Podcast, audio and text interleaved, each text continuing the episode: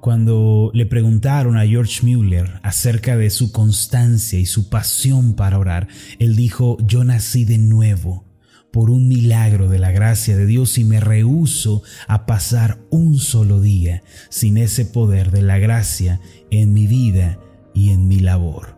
En el tratado Una hora con George Mueller, él dijo, ante Dios siempre recibe el que siempre espera, y siempre tendrá el que se arrodilla con fuertes deseos.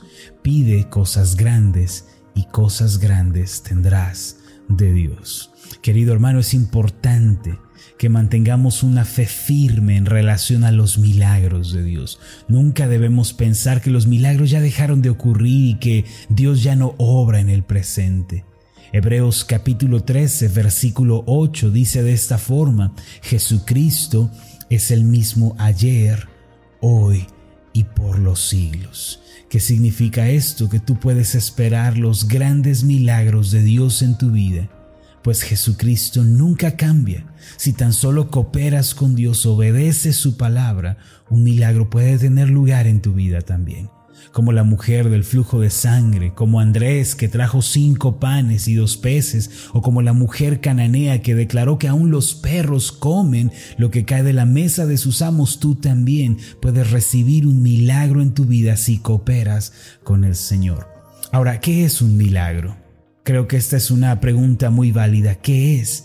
Un milagro es la intervención de Dios en una situación que está por encima de nosotros. Es cuando Dios obra de manera asombrosa y cambia una circunstancia que para nosotros es imposible cambiar la restauración de una familia, la conversión del esposo o de la esposa, un hijo que rinde su vida a Cristo, la sanidad de una enfermedad incurable, todos estos son milagros de Dios. El comenzar una empresa para la gloria de Dios, estudiar una carrera, tener un negocio propio, ser libre de las deudas, estas cosas también son milagros de Dios en la vida del hombre.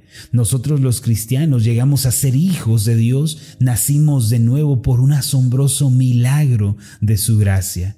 En términos sencillos, se puede decir que nuestra vida cristiana es un milagro. Dios lo hizo posible cuando a través del Espíritu Santo nos dio ese corazón nuevo y ese espíritu nuevo y nos hizo entrar en comunión consigo mismo. Esto es algo que nosotros no podríamos haber hecho de ninguna manera. Por eso, ya que nuestra vida espiritual y nuestra comunión con Dios el día de hoy resultaron de un milagro, debemos también aprender a vivir inmersos en los milagros de Dios. Mira lo que dijo el apóstol Pablo en Romanos capítulo 8, en el versículo 32. Él declaró lo siguiente, el que no escatimó, hablando de Dios, ni a su propio Hijo, sino que lo entregó por todos nosotros, ¿cómo no nos dará también con Él todas las cosas? ¿Qué significa este pasaje? Dios no nos dio lo menos o no reservó a su Hijo Cristo, sino que lo entregó en la cruz a raudales para que pudiéramos ser salvos.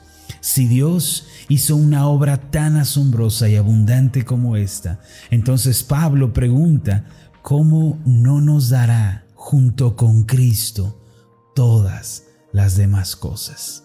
ya que Cristo murió por ti y el amor y la misericordia de Dios te han sido concedidos, ¿por qué piensas que Dios no te ayudará en las cosas menores de esta vida? ¿Por qué vives pensando que Dios no hará nada por ti y que los milagros no pueden suceder en tu vida? Un milagro tiene lugar cuando una situación nos supera y nos declaramos incapaces para hacer algo en favor de ella. Si tú estás viviendo una situación como esta en tu vida cotidiana, entonces eres un candidato para recibir un milagro de Dios. No debes pensar que las cosas que son imposibles para ti son imposibles para Dios también, pues para el Señor no existe nada que sea difícil ni nada que sea imposible. Recuerda que Él mismo dijo en labios del profeta, en Jeremías 32, 27, una palabra importantísima al respecto. Dice así, he aquí que yo soy Jehová, Dios de toda carne. ¿Habrá algo difícil para mí? Él es el Dios creador del universo, el santo y trascendente Dios. No existen las imposibilidades para Él. En cierta ocasión, un leproso vio de lejos al Señor Jesús y corrió a postrarse delante de Él. Aunque la lepra era una enfermedad terminal e imposible de curarse en aquella época, este hombre creía que Jesús podía sanarlo. Por esta razón, al verle de lejos, se dio prisa y se arrodilló delante del Señor. Con su rostro en la tierra le pidió al Señor que lo limpiara de su lepra. Y entonces un asombroso milagro tuvo lugar aún cuando era imposible que sucediera humanamente hablando. En Lucas capítulo 5, versículos 12 y 13, podemos leer la historia completa de este leproso. Dice así, sucedió que estando él en una de las ciudades, se presentó un hombre lleno de lepra, el cual, viendo a Jesús, se postró con el rostro en tierra y le rogó diciendo, Señor, si quieres, puedes limpiarme. Entonces extendiendo él la mano, le tocó diciendo, quiero, sé limpio. Y al instante la lepra se fue de él. Así como la lepra en los tiempos bíblicos era una enfermedad incurable y mortal, el pecado es la enfermedad más terrible de todas y ha alcanzado a toda persona en este mundo. Si hablamos en términos humanos, no hay un medicamento contra el pecado que pueda aminorar sus efectos y que pueda deshacer sus consecuencias. El pecado es la raíz de la amargura, es el origen de la ansiedad, de la desesperanza y de una vida vacía y sin sentido. Quien ha sido infectado con esta terrible enfermedad espiritual tiene sobre sí un pesado yugo que lo lleva y lo arrastra a la infelicidad.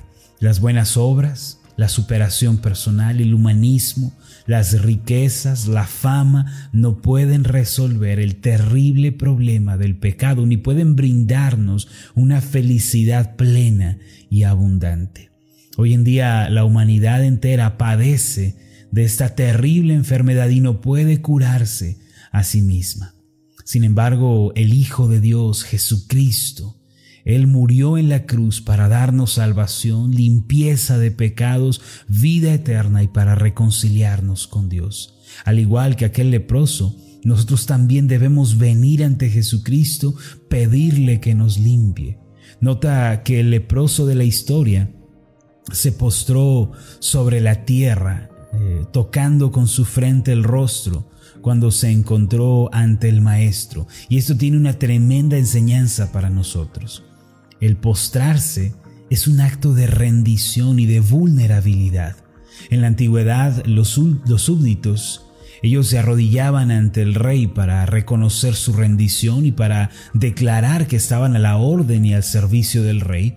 En otras palabras, reconocían que el monarca tenía todo poder y toda autoridad para hacer con sus vidas lo que bien le pareciera. Ahora, cuando este hombre leproso se postró ante el Señor Jesús, estaba reconociendo exactamente lo mismo. Era como si le estuviera diciendo, me rindo, todo mi ser es tuyo. Señor Jesús, tú puedes hacer conmigo lo que bien te parezca, pues te pertenezco por completo. Era como si él estuviera diciendo al Señor, eh, me entrego por completo a ti, me rindo y sabes, esta es la misma actitud que tú y yo debemos tener en la vida si queremos ver los milagros de Dios ocurrir en nuestro entorno. ¿Ya le has rendido tu vida a Cristo? Permíteme preguntarte, ¿ya le confesaste como Señor y Salvador de tu alma? ¿O acaso eh, el orgullo, la arrogancia, la soberbia te mantienen erguido delante de Él? El día de hoy despójate de todo pensamiento de orgullo, de soberbia y ríndete ante Cristo. Deja que Él gobierne y dirija tu vida a partir de este día. Una vez que el leproso se postró ante Jesús y lo reconoció como Señor, entonces abrió sus labios y le hizo una petición imposible humanamente hablando. Si quieres, puedes limpiarme. Solamente cuando somos de Cristo, cuando nos hemos rendido ante Él, cuando le hemos entregado nuestra vida, podemos pedir lo imposible delante de Dios. Recuerda que Dios no escucha las oraciones de quienes no le obedecen. Hay quienes piensan que Dios les oirá aun cuando llevan vidas de pecado y tienen ojos ciegos para ver sus propios pecados. Sin embargo, la Biblia nos dice que las oraciones del pecador no son escuchadas. Juan capítulo 9, versículo 31 dice de la siguiente manera, y sabemos que Dios no oye a los pecadores, pero si alguno es temeroso de Dios y hace su voluntad, a ese oye. Solo aquellos que se han rendido a Cristo y han resuelto en sus corazones obedecer la voluntad de Dios serán oídos en el cielo y recibirán respuestas a sus oraciones. Finalmente, después de que el leproso se postrara e hiciera esta petición tan imposible para los hombres, si quieres puedes limpiarme, el Señor le respondió de una manera asombrosa.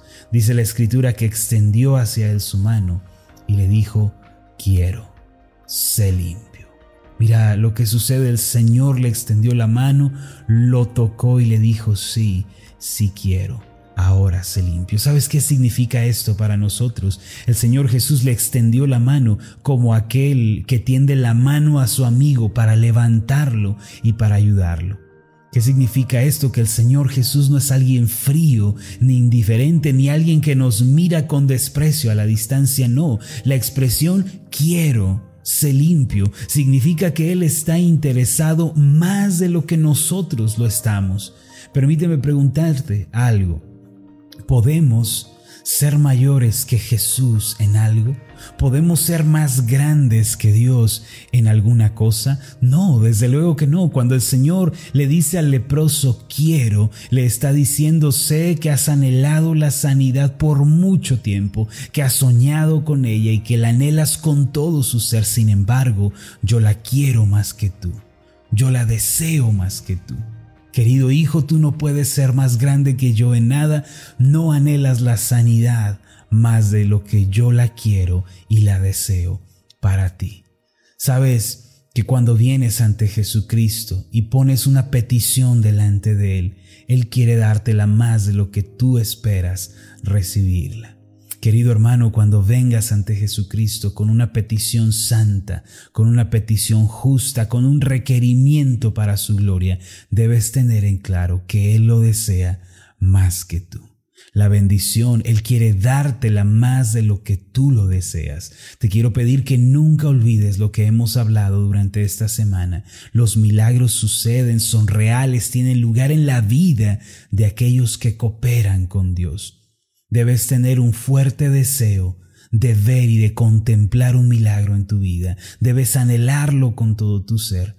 También debes orientar tu mente a las cosas de Dios, traer tus cinco panes y tus dos peces aunque no lo merecemos, debemos postrarnos ante el Señor y decirle, los perrillos comen lo que cae de la mesa de sus amos. Recuerda que para recibir un milagro debemos insistir, perseverar como aquella mujer que se postró ante Jesús e hizo que el Señor se detuviera. Debemos rendirnos delante de Él si queremos ver un milagro. Con toda seguridad, Él quiere obrar en tu vida más de lo que tú te has imaginado. Yo te invito para que prepares tu vida y tu corazón y le pidas al Señor ese milagro. Si tú has, eh, seguido estas meditaciones durante la semana y has eh, trabajado con Dios y has eh, puesto tu vida delante de Él, entonces comienza a pedirle ese milagro que tanto anhelas y puedes tener la seguridad de que Él te responderá. Permíteme hacer una oración por ti.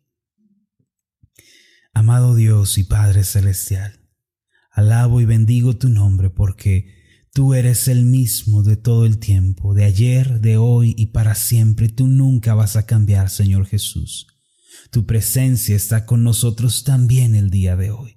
Y así como extendiste la mano hace dos mil años y le dijiste al leproso, quiero, sé limpio, así también tu mano está extendida hacia nosotros el día de hoy y nos dices, te quiero limpiar quiero sanarte, quiero restaurarte, quiero responder también a tu oración.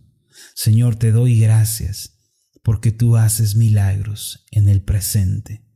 No has acortado tu mano, no nos has dejado desprovistos, sino que en nuestras necesidades tú también nos ayudas, nos fortaleces y estás con nosotros. Bendigo y alabo tu nombre por la obra poderosa que haces en nuestra vida. Ayúdanos a cooperar contigo, a trabajar mano a mano, Señor, para ver y contemplar esos milagros, teniendo un deseo ardiente, perseverando, insistiendo, clamando, trayendo lo poco que tenemos, creyendo en tu bondad y en tu gracia. En el nombre de Jesús. Amén y amén. Tal? Mi nombre es Marlon Corona, soy el pastor de la iglesia Ascender en la ciudad de Zapopan, Jalisco, en México. Le agradezco mucho por haberme seguido con esta meditación. Mi oración siempre es que usted sea prosperado en todas las cosas y goce de una buena salud, así como prospera en su alma. Lo invito a que ore por las meditaciones Ascender y le pregunte a Dios cómo puede usted ser de bendición para este ministerio.